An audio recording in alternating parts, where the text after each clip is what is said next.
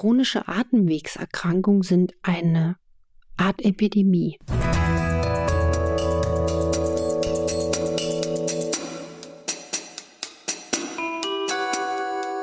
Dr. Anne Fleck, Gesundheit und Ernährung mit Brigitte Leben.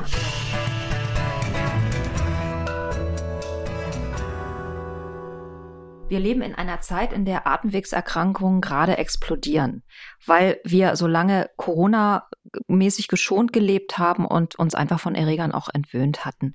Frei atmen, gut riechen und hören können, das ist im Moment für viele Leute einfach nicht möglich. Es waren im Dezember Zahlen, die waren wirklich erschreckend, nämlich dass sogar neun Millionen Menschen in Deutschland an einer Atemwegsinfektion erkrankt sind. Und auch wenn der Frühling noch auf sich warten lässt, der Heuschnupfen wird auch wieder kommen. Ob wir dafür jetzt schon vorbeugend etwas tun können, auch darüber sprechen wir heute. Und für das bin ich Dr. Anne Fleck, genannt Doc Fleck, Fachärztin für Innere Medizin und Rheumatologie. Und Maike Dinklage von der Brigitte und der Brigitte Leben. Gehen wir mal von einer ganz normalen Erkältung aus. Die haben wir überstanden, aber die Nasennebenhöhlen werden einfach nicht wieder frei. Gibt es ein Nasenspray, das die Schleimhäute nicht auf Dauer austrocknet oder würdest du sagen, ohnehin Finger weg von Nasenspray? Also auch da muss man immer wieder sagen, die Dosis macht das Gift und man muss immer natürlich fragen, was leider viel zu selten gefragt wird, was ist die Ursache des Ganzen. Also auch diese dramatische Zunahme der Atemwegsinfekte ähm, ist ja ein, auch ein Gedanke, wo man mal einen ganz kurzen Blinker setzen muss. Das zeigt einfach, wie auch das Immunsystem in, in der Corona-Zeit äh, durch die verschiedensten Einflüsse gelitten hat. Ja? Und ich sehe auch immer wieder Menschen, die nicht adäquat Vitamin D äh, beraten sind, also wo die Werte wirklich sehr niedrig sind, niedrig normal sind. Wir wissen, dass Vitamin D, das hatte ich auch schon mal hier im Podcast gesagt, so elementar auch die Immunkraft verbessern kann. Und zur Frage Nasenspray, da gibt es ja verschiedene, also jetzt gerade diese abschwellenden, klassischen aus der Apotheke, die sollte man wirklich nur interimsmäßig zeitlich begrenzt einnehmen, weil da auch eine gewisse Abhängigkeit entstehen kann. Aber manchmal ist es sogar notwendig, diese zu kombinieren auch mit niedrigen ähm, corticoidhaltigen Nasensprays. Also bei einer schweren Nasennebenhöhlenentzündung, wenn dann auch in der Bildgebung, hatte ich gerade neulich einen Patienten mit einem CT der Nasennebenhöhlen, wo wirklich, also wie eine Raupe so dick, über 12 Millimeter dick ist die Schleimhaut verdickt. Der muss jetzt auch wirklich mal mit Nasensprays arbeiten. Da gibt es übrigens einen Trick, den hat mir eine HNO-Kollegin erzählt, dass man die Nasensprays nicht einfach so im Sitzen in die Nase sprühen soll, sondern wirklich den Kopf nach unten wie beim Schuhe zu binden, weil damit das Spray nicht nur irgendwo da unten so ein bisschen im Nasenflügelchen sich äh, verpufft, sondern dass das wirklich auch weiter nach oben in die Nasennebenhöhlen, Kieferhöhlen reinkommt. Das ist auch, auch ganz wichtig. Interessant, weil ich mache das immer eher, indem ich den Kopf nach hinten lege, glaube ich. Ja, das ist, ist jetzt wohl gerade auch jüngst, sie hat mir das erzählt, sie hat das gerade selbst erst gelernt von einer Weiterbildung aufgrund einer irgendeiner wissenschaftlichen Beobachtung. Und was auch ganz wichtig ist, ich setze zum Beispiel schon seit Jahren unterwegs gerne Meersalzspray ein oder man kann wunderbar auch mit Nasenduschen arbeiten. Nasenduschen mit Salz, lauwarmem Wasser, das auch vorbeugend einsetzen. Warum machen wir hier diese Arbeit? Warum mache ich mit dir auch den Podcast? Um die Menschen anzustecken, wie eine ganz liebe Infektion von dem Gedanken, gesund bleiben ist die beste Medizin. Und ähm, eine Nasendusche benutzen auch Weißkittel gerne, um sich selbst zu schützen im Alltag. Die Schleimhäute sollten nämlich feucht bleiben. Wenn wir jetzt Husten haben und Husten und Husten, können wir irgendwie verhindern, dass daraus eine Bronchitis wird, also dass sich das richtig in der Lunge festsetzt? Also auch hier gibt's wieder diese verschiedenen Dinge, die mir einfallen. Auch der Gedanke, dass eine Krankheit nie richtig nur aus einer Ursache kommt, auch multikausal. Wenn man eine Tendenz hat, eine Bronchitis oder dann auch eine verschleppte Erkältung zu entwickeln, muss man immer hinterfragen, wie geht es meinem Immunsystem? Das heißt, wie steht es um meinen Vitamin D-Spiegel? Wie steht es um meine Schlafqualität, Quantität? Wie ist meine Darmgesundheit beschaffen? Wie gut setzt sich die Eiweißzusammensetzung in meiner Ernährung zusammen? Denn zum Beispiel Eiweiße sind äh, elementar für ein gesundes Immunsystem. Das sind dann alles auch Hinweise, wie man aus einem Erkältungsanfang das Schlimmste verhindern kann. Und deswegen, wenn der Husten ähm, länger als 10 bis 14 Tage dauert, man muss dann auch wirklich ärztlichen Rat einholen. Und was ich auch toll finde, ist, wenn man viel gleich anfangs reingeht, also auch mit solchen Sachen wie Inhalation, Lindenblütentee, Vitamin C, Vitamin D-Einnahme, Thymian-Extrakte, ähm, dann lässt sich schon viel, viel abwenden. Die diese pflanzlichen auch Antibiotika schon zu Beginn der Erkrankung zu Hilfe ziehen oder die Einnahme von Meerrettich, Kapuzinerkresse. Und was ich natürlich ganz toll finde, Hühnersuppe und Zwiebel, also Zwiebelsaft oder einfach mal eine Zwiebel auskochen, schnell den Saft trinken. Das bringt wirklich was, gerade wenn man am Anfang ist. Aber am Anfang muss man wirklich die Truppen zusammendrommeln. Und alles auffahren, was man in, seiner, in seinem Kühlschrank auch findet. Und abends Zink einnehmen. Ne? Wir hatten ja neulich gerade nochmal eine spannende Folge zur Nahrungsergänzung. Da hast du gesagt, eine Normaldosierung sind 15 Milligramm am mhm. Tag. Würdest mhm. du sagen, im Erkältungsfalle hochschrauben? Mhm. Das steht jetzt nicht auf dem Beipackzettel drauf, aber das machen Weißkittel schon gerne, dass wenn man wirklich jetzt merkt, man hat eine Erkältung, will die abwenden, dann nimmt man schon mal für zwei bis fünf Tage eine höhere Dosis. Das können mal 30 Milligramm sein, manchmal sogar noch höher. Aber das dann wirklich zeitlich nur begrenzt. Lass uns noch ein paar Hörerinnenfragen aufgreifen. Eine Hörerin hat uns geschrieben, ich würde gerne wissen, ob die gleichen Viren unterschiedliche Symptome bei zwei Menschen auslösen können. Also kann das bei einem zu einem Schnupfen führen und bei einem anderen äh, zu Halsschmerzen? Das ist natürlich eine Frage, die auch Menschen in einer Partnerschaft interessiert. Ja, das kann in der Tat sein, denn Symptome sind nur selten sehr spezifisch. Also nur weil die Nase läuft oder das Ohrläppchen juckt, kann man nicht spezifisch das dann einer Sache zuordnen.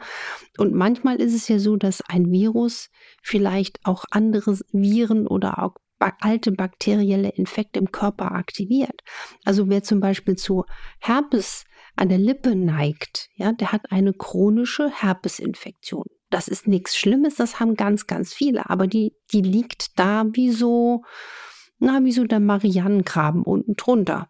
Und dann, wenn man zum Beispiel Stress hat, schlecht geschlafen hat, gefroren hat, nicht gut gegessen hat über ein paar Tage, schwächt man sein Immunsystem, macht sich dann anfälliger, vielleicht für einen bakteriellen Infekt, vielleicht für einen Streptococcus oder einen Hämophilus influenza.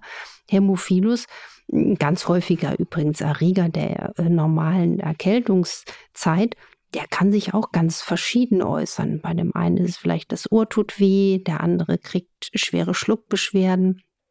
Die Konsequenz sieht dann aber auch wiederum individuell passend sehr ähnlich aus. Also viel warmes Trinken, Schleimhäute feucht halten, auch im Rachen, in der Nase und, und auf die soliden, ähm, alten, bewährten Hausmittel erstmal auch die zum Einsatz kommen lassen.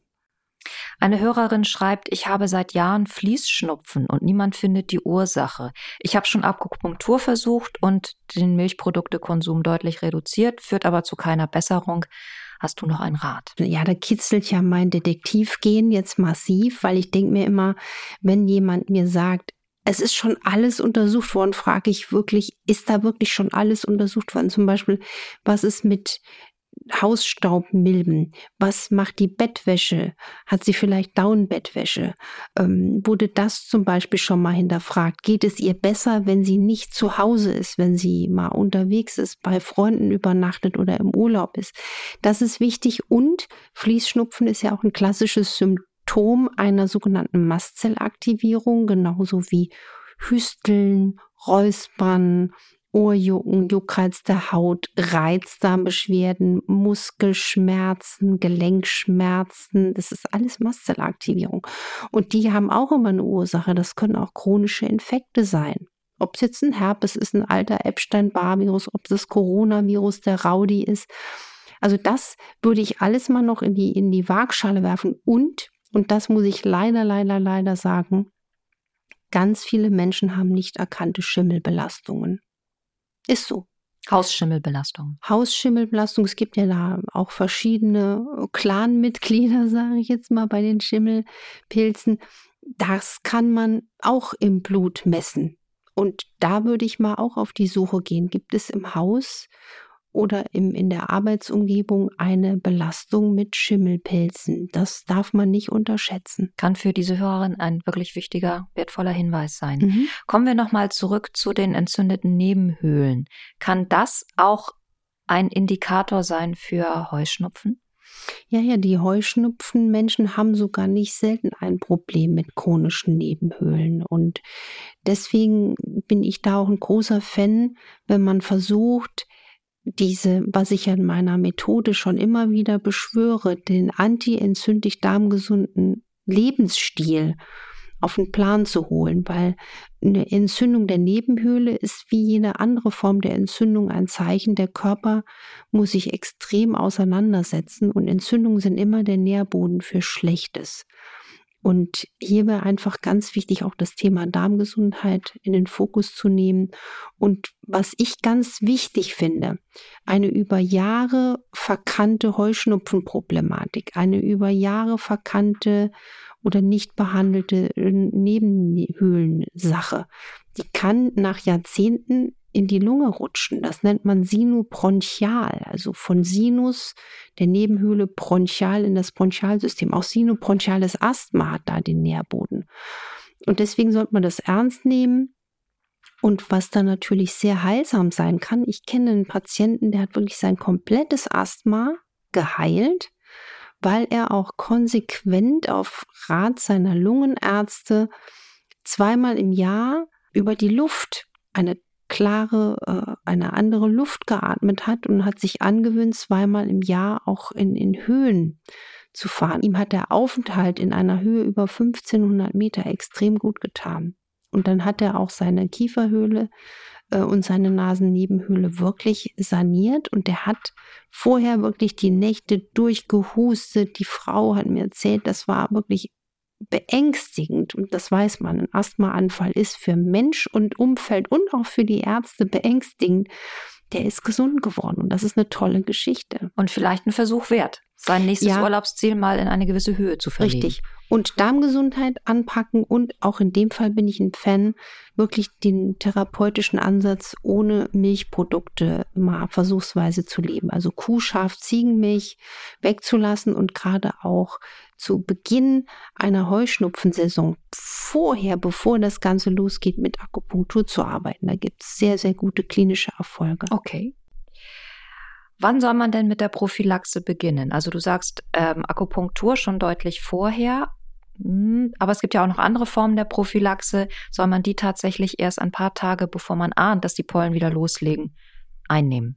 Also ich würde es nicht zu lange vorher einnehmen, weil das sind ja auch, ähm, auch Präparate mit potenziellen Nebenwirkungen, gerade auch Cortisone etc., falls man die bräuchte. Die Akupunktur sollte man wirklich so zwei bis drei Monate vor der eigentlichen Heuschnupfensaison mal ansetzen. Und da habe ich wirklich Patienten, die bereits mit wenigen Sitzungen ähm, den Heuschnupfen damit in den Griff bekommen haben. Aber es muss halt vorher passieren und da braucht es schon einen längeren Zeitraum. Wieso haben eigentlich manche Betroffene das ganze Jahr über Symptome, ohne dass ähm, aktuell der Heuschnupfen getriggert wird? Da muss man auch hinterfragen, was ist Henne, was ist Ei? Gibt es vielleicht doch noch einen Fokus, der da nicht beachtet wird? Und da bin ich so ein bisschen auch ein Freund wie eine Art der Wohnmedizin, ja? Also was sind da für Materialien im Umfeld? Was macht die Hausstaubmilbe? Gibt es noch andere Belastungen oder auch andere Allergien, die vielleicht nicht beachtet worden sind? Tierhaare etc., Lebensmittel etc. Also ein bisschen Detektivspiel. Wie bei so vielen medizinischen Zusammenhängen muss man auch bei den Atemwegen gucken, was dahinter stecken könnte und äh, Detektiv spielen, aber auch Fantasie walten lassen und sein Haus und seine Wohnung nochmal unter ganz neuen Gesichtspunkten angucken. Ich hoffe, die Folge hat euch gefallen Und wenn das so ist, dann hört uns auf RTL Plus Musik. Da findet ihr uns jederzeit. Und ihr könnt auch gerne die schon vergangenen 101 Folge nachholen.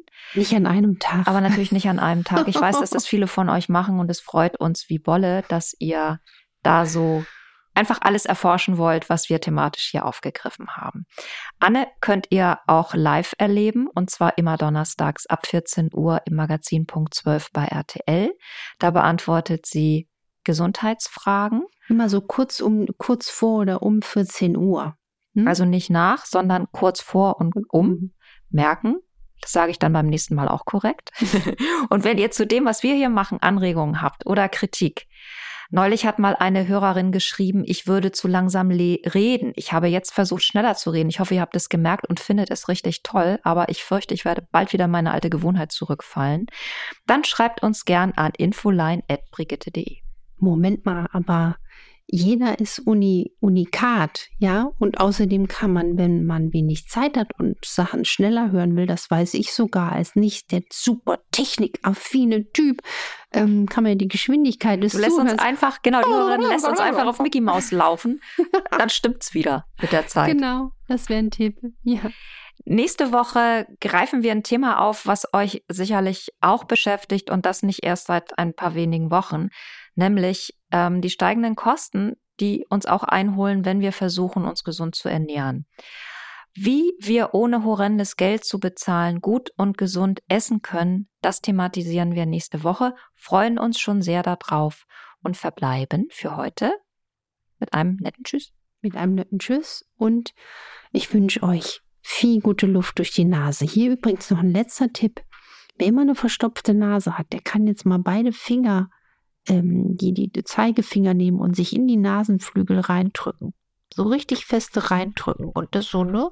Dass man die Nagelfalz oder den Nagel richtig an der Nase spürt. Das sind zwar Akupressur- und Akupunkturpunkte. Die Nase wird wirklich schon manchmal nach einer Minute freier. Sorry, kam mir jetzt gerade noch spontan. Aber nicht vergessen, währenddessen durch den Mund zu atmen, oder? Genau. Also weiteratmen. wir bitte weiteratmen. Ich würde alle bitten, bitte weiteratmen bis nächste Woche. Bis dann. Wir hören uns. Tschüss. Tschüss.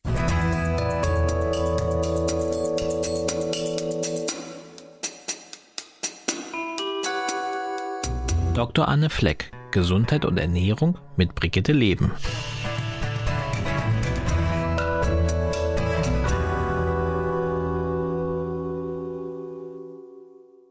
Dieser Podcast ist eine Produktion der Audio Alliance.